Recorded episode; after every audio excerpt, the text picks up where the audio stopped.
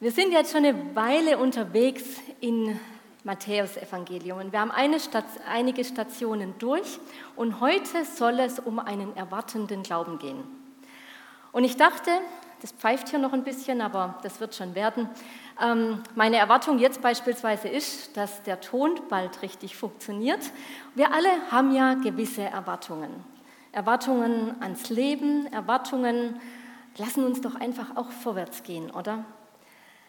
Wenn ich jetzt beispielsweise ähm, ins Restaurant gehe, dann erwarte ich ja, dass das Schnitzel schmeckt. Ich, es kostet mich ja auch was und ich erwarte ja, dass derjenige, der das zubereitet, auch weiß, was er tut. Ich erwarte auch was von Menschen in meinem Umfeld, von meiner Familie. Ich finde es immer besonders spannend, wenn, wenn ähm, hier vorne oder in der Kirche ein Brautpaar steht. Da merkt man im Trauversprechen, wie hoch die Erwartungen sind. Wer von euch ist verheiratet? Wer von euch wer, oder bei wem von euch sind alle Erwartungen erfüllt worden, die ihr hattet? Außer meiner Hand ist fast keine Hand mehr oben. Wir haben gewisse Erwartungen. Wir haben auch Erwartungen heute Morgen hier an diesem Gottesdienst. Wir sind aufgestanden, die, die hier sind, haben sich zumindest angezogen, einigermaßen schick gemacht und sind hierher gekommen. Wir erwarten was. Wir erwarten auch was hier in diesem Gottesdienst. Bei Erwartungen ist es allerdings so, die gehen immer mit einer Bewertung der Realität einher. Also wir checken dann immer, okay, was ist denn eigentlich meine Erwartung und was ist die Realität? Und jetzt kann es im Grunde passieren, meine Erwartung trifft voll zu dann bin ich zufrieden, ich gehe weiter, es, ich bin froh am Leben und es ist alles in Ordnung. Es kann aber auch passieren, meine Erwartungen sind letztendlich unter diesem Punkt der Erfüllung. Also meine Erwartungen sind niedriger an das, was es dann tatsächlich ist. Das passiert mir beispielsweise immer, wenn ich mit meinem Hund spazieren gehe, ihn mal freilasse und er kommt auf Kommando dann übererfüllt er meine Erwartungen. Vielleicht geht es euch so mit Kindern oder was auch immer. Ähm, wenn Kinder auf einmal horchen aufs Wort, ähm, dann werden äh, die Dinge übererfüllt. Wenn, ähm, ja, könnt ihr euch noch ausdenken, was sonst noch übererfüllt ist. Es kann aber auch passieren, ich habe höhere Erwartungen. Beispielsweise, ich habe Erwartungen an meinen Mann, dass er immer pünktlich den Müll rausbringt. Kann passieren, da lachen auch schon einige, kann passieren, dass es nicht erfüllt wird. Oder das Schnitzel schmeckt halt nicht, das ich bestellt habe. Auf der einen Seite, wenn meine Erwartungen übererfüllt werden, ist da eine Begeisterung. Es macht was mit mir. Ich, bin, ach, ich könnte die Welt umarmen. Und auf der anderen Seite aber, wenn meine Erwartungen nicht erfüllt werden, dann kommt eine Enttäuschung. Es macht sich eine Enttäuschung in mir breit. Jetzt kann man sagen, und das klingt sehr, sehr fromm, Menschen können dich enttäuschen, habe ich selber schon gesagt, aber Jesus nie. Würdet ihr sagen, das stimmt? Habt ihr schon mal gebetet und nichts ist passiert? Habt ihr für Heilung gebetet, jahrelang, und der Mensch blieb krank? Was macht das mit uns? Wenn man ganz ehrlich ist, dann stimmt es nicht ganz, weil dann sind wir enttäuscht. Dann fragen wir uns, Jesus, warum? Was mache ich falsch oder was läuft hier gerade falsch? Und an dem Punkt möchte ich heute gern mit euch mal ein bisschen was vertiefen, weil ich glaube, dass es auch notwendig ist, dass wir mal über solche Dinge sprechen. So gerne ich hier vorne stehen würde und einfach sagen würde, Jesus erfüllt alles, was wir uns wünschen. Und es ist immer alles richtig gut. Das bejahe ich auch. Jesus ist gut. Und trotzdem gibt es Situationen und Phasen in unserem Leben, wo wir einfach herausgefordert sind. Es passieren teilweise schlechte Dinge. Und ich, bereit, äh, ich begleite schon seit Jahren viele Alpha-Kurse. Und spätestens am zweiten oder dritten Abend kommt meistens die Frage, warum lässt Gott Leid zu? Warum passieren manchmal den Menschen, die Jesus nachfolgen, schlechte Dinge, aber anderen Menschen, die Jesus nicht nachfolgen, die spazieren durchs Leben? Was, was ist da los oder warum passiert es?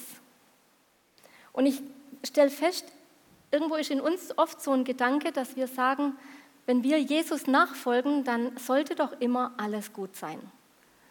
So wie es in unserem Slogan auch heißt, wir sind vom Leben begeistert, wir sind, wir sind eine Kirche, die begeistert und wir sind eine Kirche, wo Leben gelingt. Und das erhoffen wir uns ja auch, aber manchmal fühlt sich anders an. Und ich glaube, dass es wichtig und ehrlich ist, auch mal an solche Themen heranzugehen. Gerade vielleicht auch, wenn ich merke, da ist etwas, wo meine Erwartung einfach nicht erfüllt worden ist, wo ich traurig bin, wo ich vielleicht sogar enttäuscht bin. Und das Schöne ist, dass die Bibel auch solche Themen nicht ausklammert. Dass wir auch von solchen Themen in der Bibel, reden, äh, in der Bibel lesen können und dass sie davon spricht. Und auch im Matthäusevangelium, und da möchte ich jetzt mit euch reingehen, da gibt es eine solche Situation. Und zwar geht es in diesem Fall um Johannes den Täufer. Diejenigen, die schon mal ein bisschen was über ihn gelesen haben, die wissen, das war einfach ein total krasser Typ. Also krasser Typ umschreibt, glaube ich, Johannes den Täufer. Johannes der Täufer, der hatte keine schönen Klamotten, sondern er trug einen Kamelhaarmantel und das mitten in der Wüste. Der war Hitze ausgesetzt, der war der Sonne ausgesetzt, da gab es keine Klimaanlage, keine Duschen äh, und er ernährte sich von Heuschrecken und wildem Honig. Ist jetzt auch nicht das, was ich im Restaurant bestellen würde und wo ich zufrieden wäre, wenn es kommt, aber davon hat er sich ernährt. Und Johannes hatte genau eine Botschaft. Er hat gesagt, es wird jemand kommen und dieser jemand, der wird die Welt, der wird die Welt wieder gerade biegen. Das war seine Botschaft. Und dann saß er im Gefängnis. Und er schickt seine Jünger zu Jesus mit der Frage, bist du wirklich der Retter, der kommen soll, oder müssen wir auf einen anderen warten? Und im Griechischen gibt es zwei Vokabeln, mit denen wir dieses andere übersetzen können. Das eine ist allos. Das ist was anderes, aber von der gleichen Art. Also wenn jetzt mein Headset zum Beispiel nicht mehr richtig funktioniert und ich ein zweites Headset bekomme, dann ist das ein anderes, aber genau die gleiche Art. Jetzt hat es vorhin aber gepfiffen und da hätte ich gesagt, ich brauche ein Heteros. Ich brauche was von einer ganz anderen Art. Alles ist was anderes, aber von der gleichen Art. Und Heteros, das klingt auch in heterosexuell mit bei, das ist was anderes, was qualitativ Verschiedenes, was ganz andersartiges. Und der Grundtext hier in Matthäus, der spricht von Heteros. Da sagt, müssen wir auf jemand ganz anderen, auf was andersartiges warten? Haben wir uns vollkommen getäuscht? Ist alles ganz falsch, was wir bislang glaubt haben? Und in dieser Frage, da klingt schon eine Enttäuschung mit durch. Und er sagt letztendlich, Jesus, ich habe dich bezeugt. Ich habe alles gegeben. Ich habe alles gemacht. Aber ich stelle das jetzt irgendwo in Frage. Er stellt nicht nur die Messias-Rolle in Frage, sondern auch seine eigene Berufung gleich noch mit. Er sagt, einer wird nach mir kommen, siehe das Lamm Gottes, das die Sünde der Welt trägt. Und jetzt sagt er, hätten wir auf jemand anderen warten sollen. Bin ich an meiner Berufung vorbeigeschrammt. Und die Frage ist, wie hat es jetzt bei Johannes, wie hat es das so weit kommen können? Da müssen wir erstmal sehen, was war denn seine Erwartung? Und um das zu verstehen, was da letztendlich auch mit Johannes passiert, müssen wir in der Bibel genau um ein, ein, ein Buch zurückgehen. Aber zwischen den Büchern nämlich Maleachi, der letzte Prophet im Alten Testament und Matthäus, da liegen Jahrhunderte. Aber Maleachi, der endet mit einer sogenannten Messias-Verheißung. Und diese Messias-Verheißung, die hat genau zwei Aussagen. Und da steht, denn siehe, der Tag kommt, brennend wie ein Ofen. Da werden alle Übermütigen und alle, die gesetzlos handeln, wie Stoppeln sein. Und der kommende Tag wird sie verbrennen, spricht der Herr der Herrscharen sodass ihnen weder Wurzel noch Zweig übrig bleibt. Euch aber, die ihr meinen Namen fürchtet, wird die Sonne der Gerechtigkeit aufgehen und Heilung wird unter ihren Flügeln sein. Und ihr werdet herauskommen und hüpfen wie Kälber aus dem Stall. Ich mag diese Bilder in der Bibel immer, wenn so Kälber dann, wenn man sich das jetzt vorstellt, wie das denjenigen wirklich gehen wird. Und er macht letztendlich, Malachi macht zwei Aussagen. Er sagt, der Messias wird kommen und er wird richten, aber er wird auch erlösen.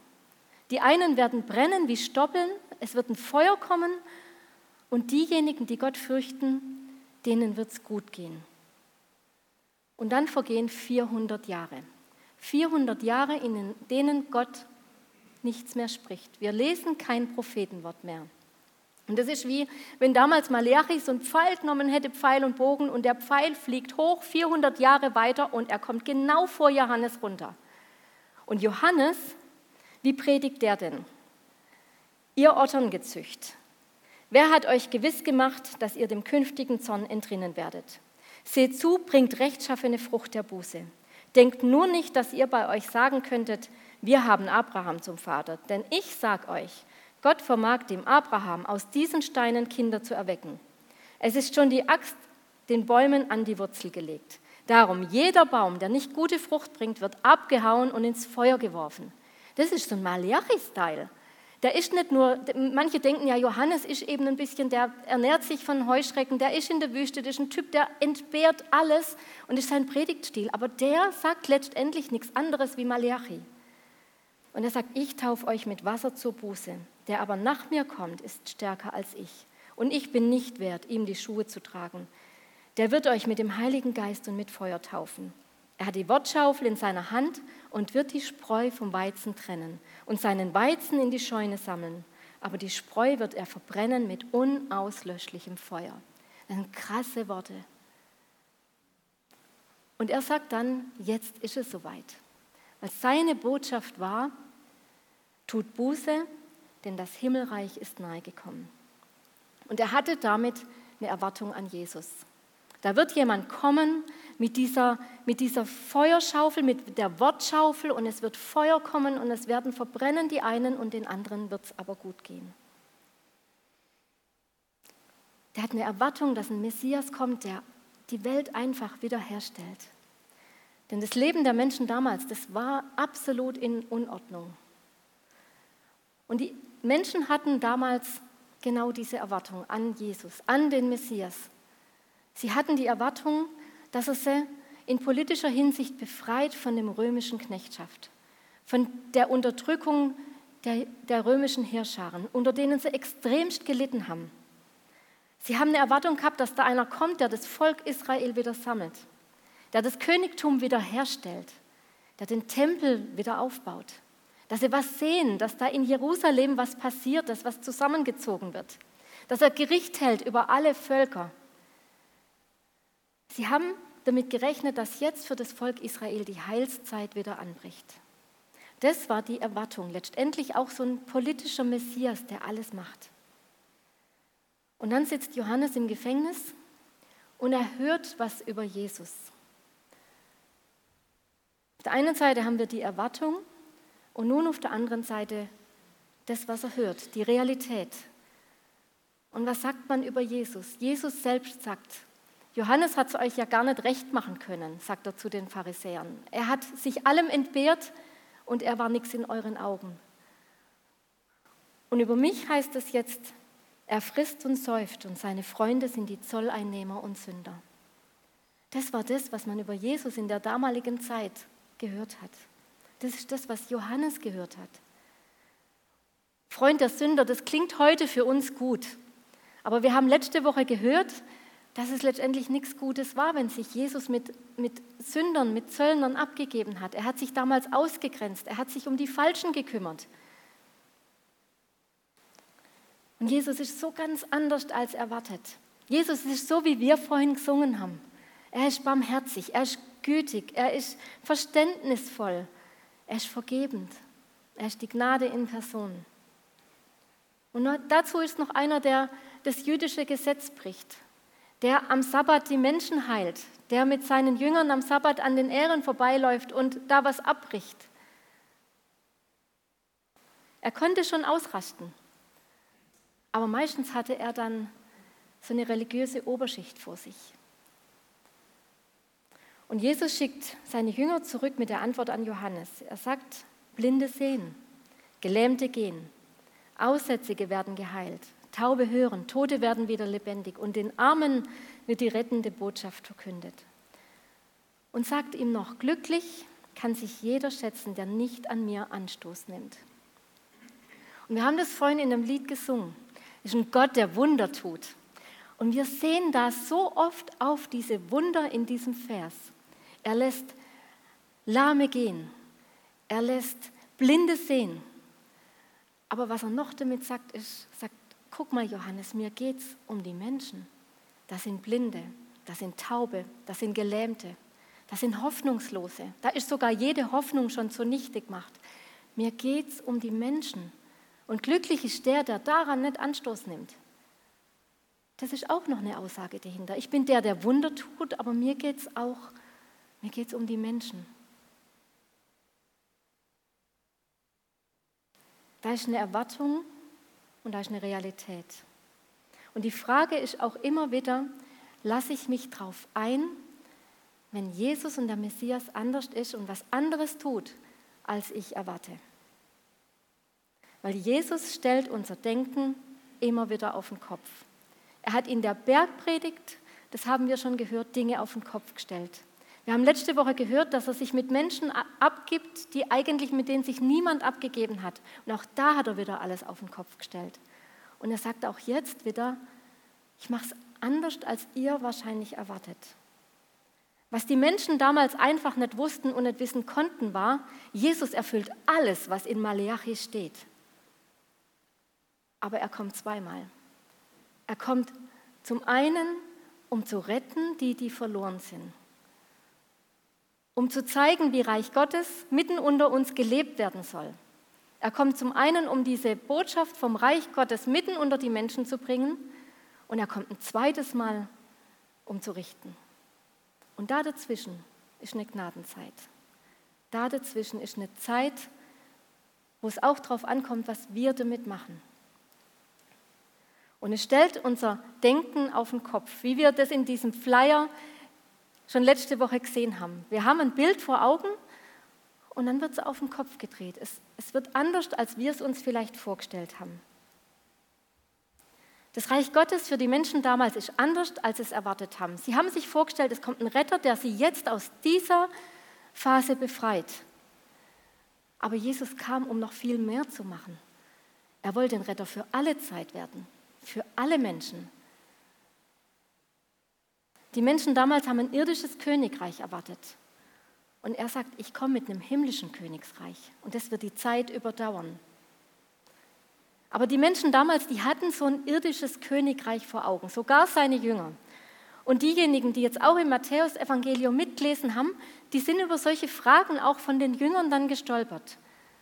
Da sagt, sagen sie zum Beispiel in Matthäus 18, Vers 1, wer ist wohl der Wichtigste in Gottes himmlischen Reich? Wer von uns wird der Wichtigste sein in deinem Reich? Wer darf neben dir sitzen? Und das ist auch eine Frage, die die Mutter der Söhne des Zebedäus, und das sind ja Johannes und Jakobus, auch Jesus stellt. Sie sagt, lass, meine, lass diese meine beiden Söhne sitzen in deinem Reich, einen zu deiner Rechten und den anderen zu deiner Linken. Die haben sich vorgestellt, Jesus kommt, er ist König, er nimmt einen Thron ein und dann sitzt einer wirklich links und rechts davon. Und die werden mitregieren, die werden mit an der Macht sein. Das war so eine Vorstellung von dem irdischen Königreich. Aber Jesus zeichnet dann ein ganz anderes Bild. Er sagt auf die erste Frage, wer wird von uns der Größte sein, sagt er, wenn ihr nicht umkehrt und werdet wie die Kinder, so werdet ihr nicht ins Himmelreich kommen. Wer nun sich selbst erniedrigt und wird wie dieses Kind, der ist der Größte im Himmelreich.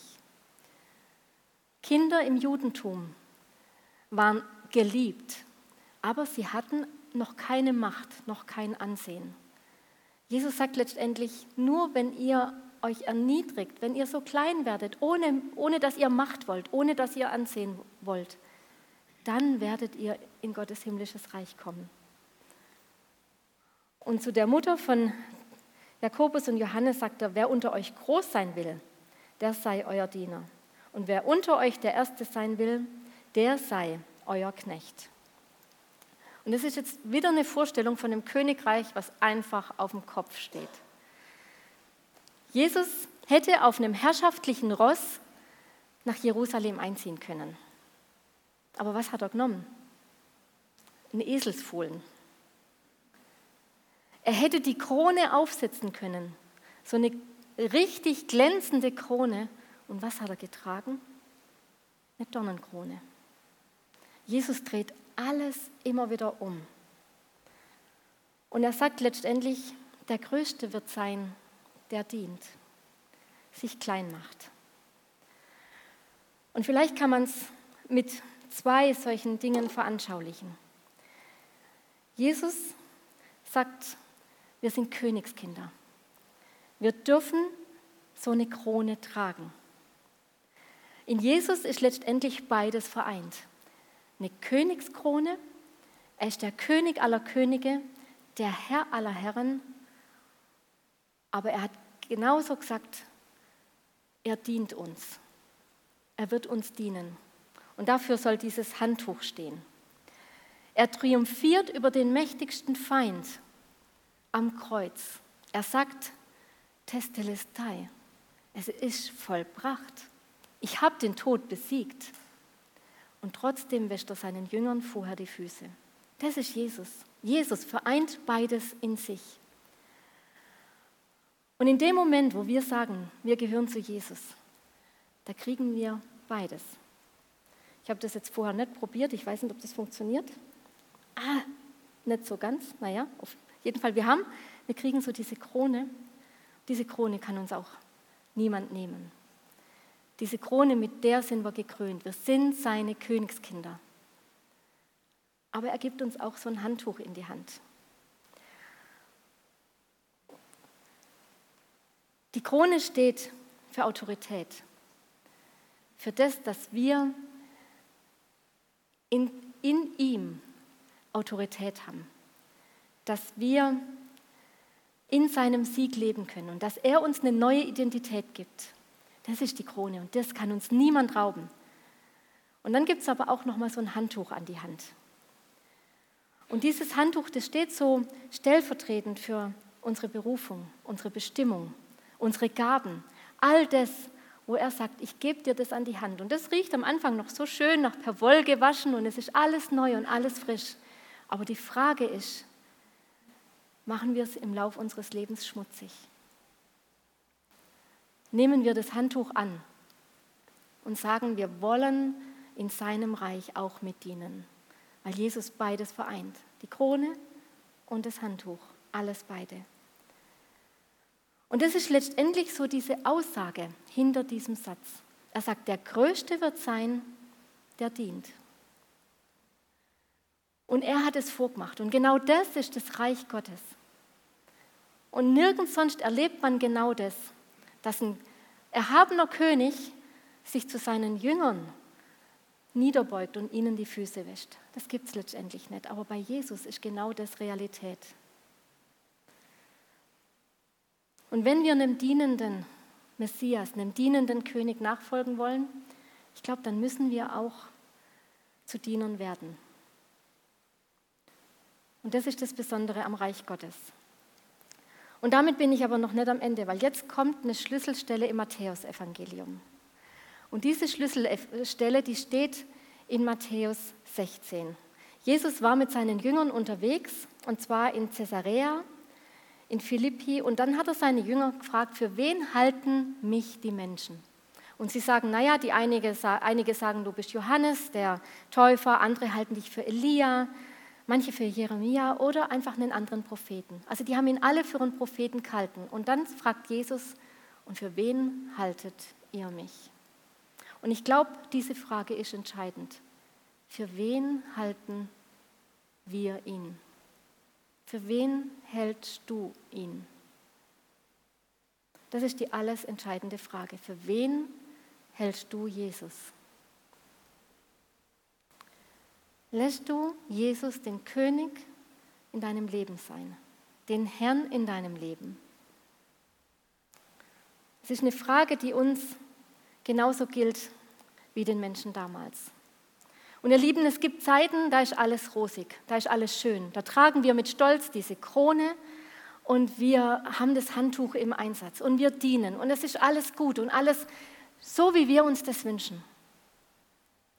Aber es wird auch Zeiten geben, da kann es schwer werden. Da sind wir herausgefordert. Da läuft es vielleicht nicht so, wie wir uns das wünschen würden. Da haben wir Erwartungen und erleben vielleicht Enttäuschungen. Da beten wir für Menschen und sie werden einfach nicht gesund. Und wir fragen uns, was sollen wir jetzt tun? Und je näher das in unserem Umfeld ist, umso dramatischer kann das dann auch sein. Und ich habe euch schon mal eine, von einer Phase in meinem Leben erzählt, da war ein Kinderwunsch in uns als Ehepaar sehr präsent. Wir wollten unbedingt Kinder haben und wir haben dafür gebetet und gemacht. Und ich habe darüber schon mal erzählt. Und ich habe diesen Wunsch dann auch Jesus abgegeben und dann war letztendlich alles gut. Aber worüber ich von hier noch nicht gesprochen habe, es gab noch mal eine Phase, da ist dieser Wunsch noch mal richtig in mir präsent geworden. Und ich dachte, jetzt wird Jesus uns diesen Wunsch noch erfüllen. Jetzt ist diese Zeit. Und ich war glaubensvoll, ich war glaubensstark.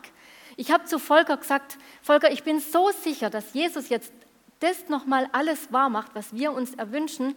Ich hätte einen Maxi-Cosi gekauft, ich hätte schon einen Kinderwagen gekauft. Ich war bereit. Ich, ich habe gesagt, ich will Jesus vertrauen. Er hat mich davon abgehalten. Er ist ein bisschen rationaler als, als ich dann, obwohl er auch glaubensstark ist. Aber dann war es nichts. Ich habe die Samuel-Geschichte gelesen und ich habe gesagt, unser Sohn wird Samuel heißen. Ich, ich bin vollkommen davon überzeugt. Und dann kam die Realität. Und das sind so Punkte, wo unsere, unser Glauben wo es auf dem Prüfstand steht. Weiß ich, dass Jesus gut ist? Glaube ich dran, dass sein Plan der beste ist, auch wenn Dinge in meinem Leben nicht so laufen, wie ich mir das vorstelle? Und es gibt bestimmt Geschichten in eurem Leben, die sind noch viel, viel dramatischer als das, was ich euch gerade erzählt habe. Und die Frage ist aber immer, geben wir uns der Enttäuschung hin oder sagen wir, wir haben eine Berufung und die lassen wir uns nicht rauben. Und wir haben diese Krone auf und die kann uns niemand nehmen. Lassen wir Jesus Jesus sein, auch wenn unsere Pläne nicht erfüllt werden. Oder werfen wir vielleicht das Handtuch schon weg, sprichwörtlich. Sagen, ich bin so enttäuscht. Ich bin so enttäuscht, auch von Kirche, auch von Gemeinde, für das, was da gerade vielleicht auch läuft. Ich bin enttäuscht von Jesus. Warum greift er nicht durch? Warum tut er nichts? Wir wissen, dass Jesus alles in seiner Hand hat. Ein erwartender Glaube heißt, ich lasse Gott Gott sein und gebe mich ihm hin, auch wenn Dinge nicht so laufen, wie ich es erwartet habe. Aber ich will von ihm alles erwarten, was er Gutes tun kann. Und darum ist die wichtige Frage jetzt für euch. Für wen hältst du Jesus? Wer ist Jesus für dich, deinem Leben? Trägst du die Krone in Autorität? Weil nur gemeinsam funktioniert es. Wenn wir nur die Krone aufhaben, ohne zu dienen, ist es nur, ist es, ist es tot, es ist kein lebendiger Glaube. Wenn wir aber nur dienen, ohne die Krone, dann ist es auch leer. Aber in beidem haben wir eine große Autorität. Immer, zu jeder Zeit. Und ich möchte euch einfach ermutigen, euch das zu hinterfragen. Habe ich das gerade? Und wenn nicht, möchte ich euch ermutigen, dass ihr es ergreift. In Jesus, weil in ihm alle Macht ist. Amen.